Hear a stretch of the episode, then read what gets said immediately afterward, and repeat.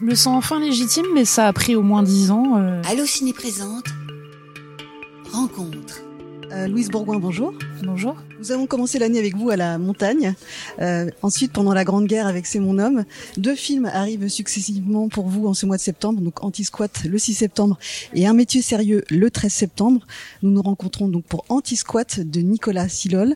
Il s'agit de son second long métrage après Corporate. Tous deux ont en commun de jeter un regard précis, pertinent et passionnant sur un sujet sociétal. Anti-Squat évoque précisément un dispositif peut-être encore méconnu euh, des gens qui nous écoutent et c'était mon cas jusqu'à ce que je vois le film et ça fait partie des choses que j'ai vraiment aimé avec ce film. Est-ce que vous pouvez nous expliquer euh, ce dont il s'agit en quelques mots, euh, ce sujet au cœur d'Anti-Squat?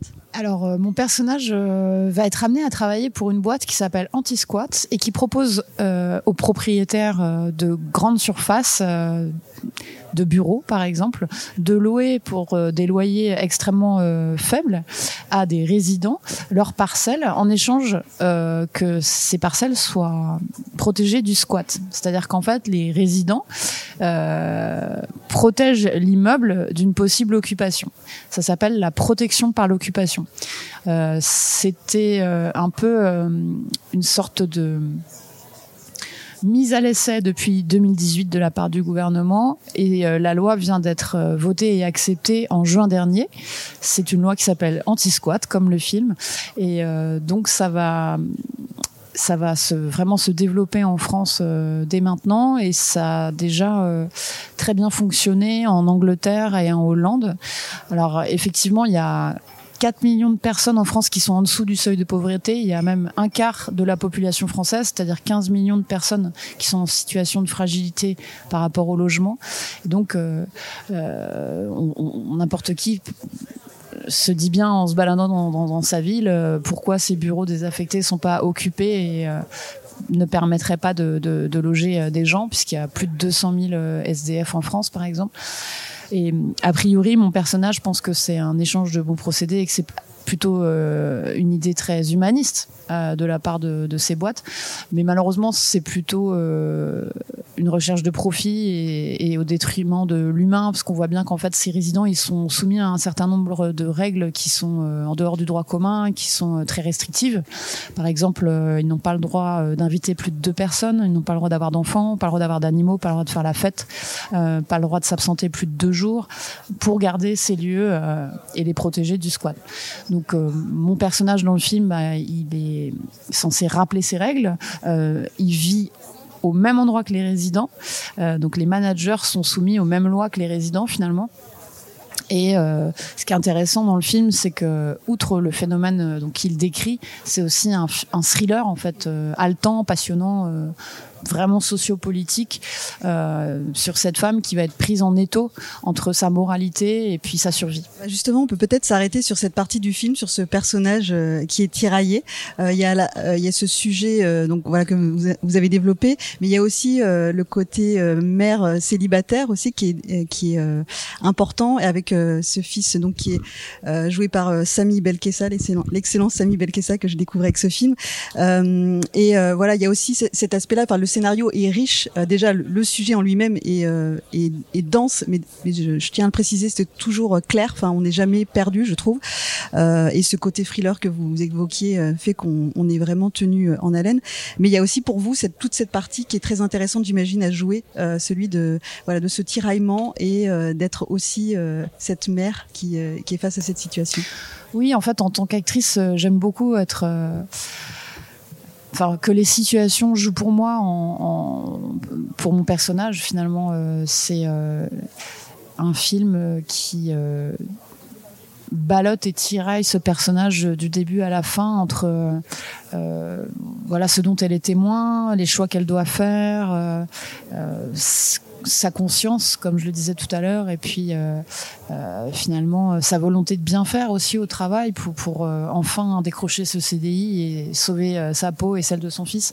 Donc c'est touchant aussi parce que pour elle, c'est très particulier de vivre avec les résidents. Elle s'y attache, elle se projette dans certains et donc elle n'a pas envie de les trahir non plus. Au moment où l'immeuble est vendu, ils ont une semaine pour partir, même alors que c'est pourtant la trêve hivernale. Il n'y a pas de trêve hivernale pour eux. En fait, il faut bien qu'ils comprennent qu'ils sont résidents et pas locataires. Ce que je voudrais aborder également avec vous, c'est, euh, enfin, vous avez commencé à l'évoquer, mais c'est la, la, précarité, la question de la précarité. Et euh, ce que j'ai beaucoup aimé, c'est que euh, qu'il s'agisse des personnages qui vous entourent ou du vôtre, avec votre fils, c'est que ça montre une autre forme de différentes formes de précarité. Et je trouve qu'aujourd'hui euh, peut-être plus que jamais aujourd'hui voilà quand on quand on vit à Paris en particulier ou d'autres grandes villes euh, la précarité elle est voilà elle est vraiment partout. Et je trouve que ce film montre très bien ça aussi de, dire que euh, c'est pas simplement quelqu'un qui va être à la rue. Ça peut être voilà comme les différents personnages qui vous entourent et le vôtre où on se dit elle pourrait, elle pourrait basculer dans la précarité. Bah, tout à fait. En fait, moi, j'ai beaucoup d'amis euh, mères euh, célibataires et c'est vrai qu'à Paris, il faut euh, trois fois le montant du loyer, un CDI, avoir de gros revenus pour vivre dans Paris. Donc, si on est depuis 10, 15 ans euh, dans la même location, euh, le loyer est pas trop impacté. sauf que si on est, on doit partir du jour au lendemain pour retrouver un appartement, c'est très difficile. Donc, j'ai beaucoup d'amis qui se sentent très vulnérables à ce niveau-là. Et d'ailleurs, il y a un quart de la population en France qui est dans une situation de fragilité par rapport à son logement. Il y a 15 millions de personnes. Donc euh, ça, touche tout le monde et effectivement la question du logement, ça touche à l'intime et euh, ça a des répercussions énormes sur la scolarité des enfants, sur euh, la honte sociale. Donc c'était important à travers ce film aussi de parler de tout ça et ce film même si c'est un cas particulier il parle plus largement du monde du travail dans lequel on vit aujourd'hui. Je m'appelle Inès Viviani, je me vois bien property manager chez Antisquat. Je connaissais pas la protection par l'occupation. C'est quelque chose qui a du sens, donc j'ai tout de suite sauté sur votre annonce. Vous l'évoquiez, le côté cinématographique qui est important dans ce film. Voilà, il y a ce sujet qui qu'on aborde forcément en premier lieu parce qu'il y a aussi l'aspect euh, probablement pour beaucoup découverte euh, ou en tout cas euh, dans dans ces dans ces détails de, de ce dispositif. Euh, mais euh, il ne faut pas ouais, négliger l'aspect cinématographique et il y a un côté clinique déjà dans la, la réalisation, mais ce qui ne veut pas dire que c'est un film froid, mais il y a quelque chose d'intéressant dans les contrastes, dans la musique aussi euh, qu'est-ce que vous pouvez nous, euh, dire sur ce voilà il y avait y, a le côté thriller aussi.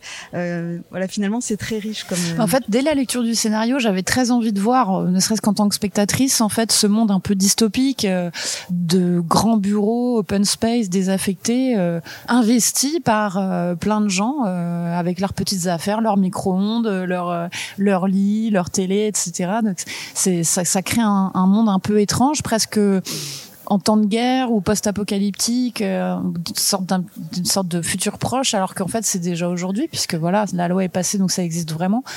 Et puis, euh, il m'a tout de suite expliqué, Nicolas Silol, le réalisateur, qui voulait que le, fond épouse la forme, c'est-à-dire que il était dans une sorte de radicalité de mise en scène euh, qui épouse bien finalement la froideur de l'entreprise euh, dans laquelle Inès travaille. L'immeuble, ils le protègent, ils l'entretiennent, mais ils sont pas chez eux. En introduction, euh, je disais les, les précédents films dans lesquels on vous a vu cette année, et en préparant l'interview, euh, je me faisais la remarque que ça fait précisément 15 ans euh, que vous avez commencé à faire du cinéma. Oui, exactement. Euh, C'était quasiment jour pour jour. Là, on enregistre fin août avec la fille de Monaco. Oui, euh, voilà. très quel, juste. Quel regard vous jetez sur ces 15 ans? Alors voilà, c'est peut-être une question euh, vague, mais qu'est-ce que vous vous dites, euh, voilà, en soufflant les 15 bougies euh, de, de, cette carrière? Voilà, là, c'est une vraie carrière cinématographique. Ouais.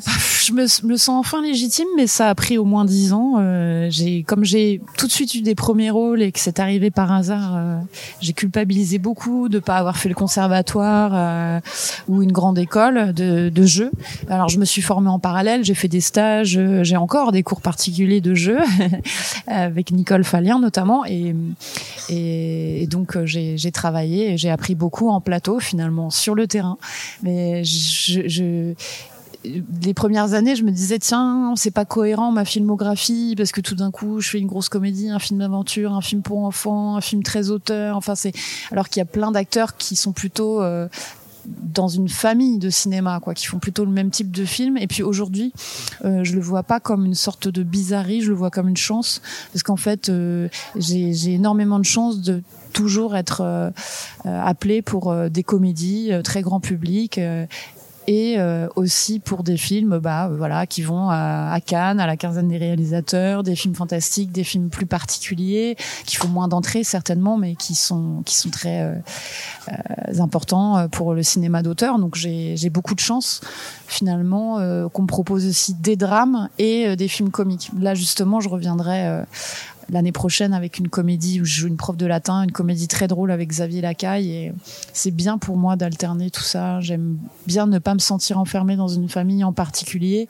Et puis euh, j'ai la chance qu'on me fasse confiance euh, dans tous ces types de cinéma. Quel est le, nom de cette euh, comédie? Bis Repetita. Et réalisé par qui? Émilie Noblet. D'accord.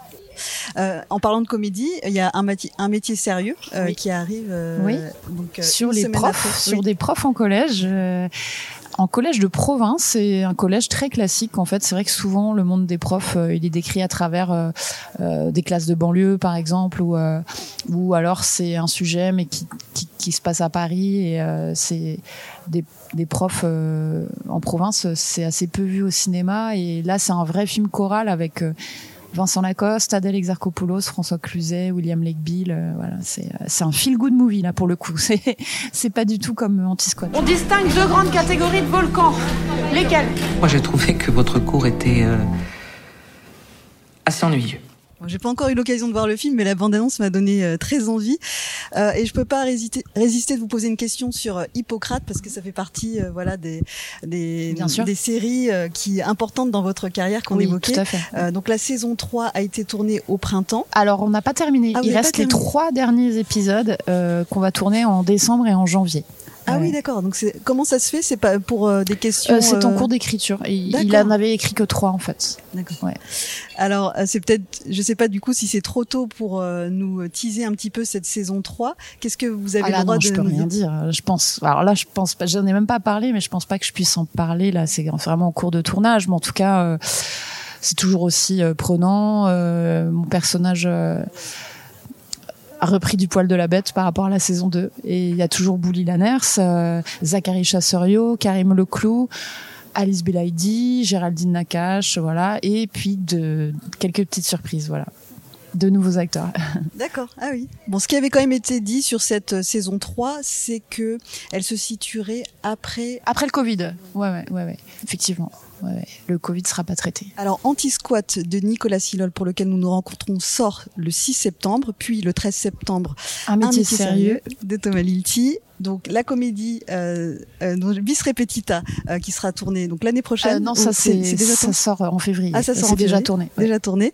Et puis, bah, puisque je les ai évoqués au, au début, La Montagne et C'est mon homme sont tous les deux disponibles en Ouais. VOD. Et puis j'ai aussi euh, joué dans une série importante pour moi parce que c'est entièrement en anglais. C'est par le réalisateur de du jeu de la dame, The Queen Gambit. Je sais pas Ah oui. si vous l'avez vu ouais. euh, sur Netflix, mais donc ce réalisateur a fait une grosse série en France et j'ai la chance d'avoir le rôle principal. Ça sortira aussi euh, le premier trimestre de, de 2024 sur Canal Plus série étrangère. Quel est le nom de cette série? Ça s'appellera Mr Spade et le rôle principal masculin c'est Clive Owen. D'accord. Ah oui. Très bien. Très bien. Bon, bah, merci beaucoup. Merci beaucoup. Bourgoin. Allociné,